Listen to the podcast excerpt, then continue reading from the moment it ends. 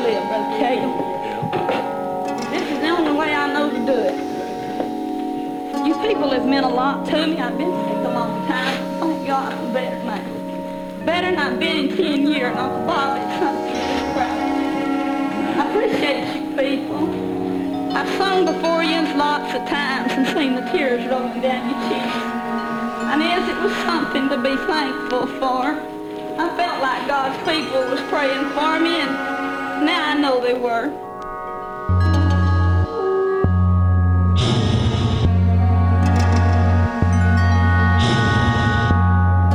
brother, brother,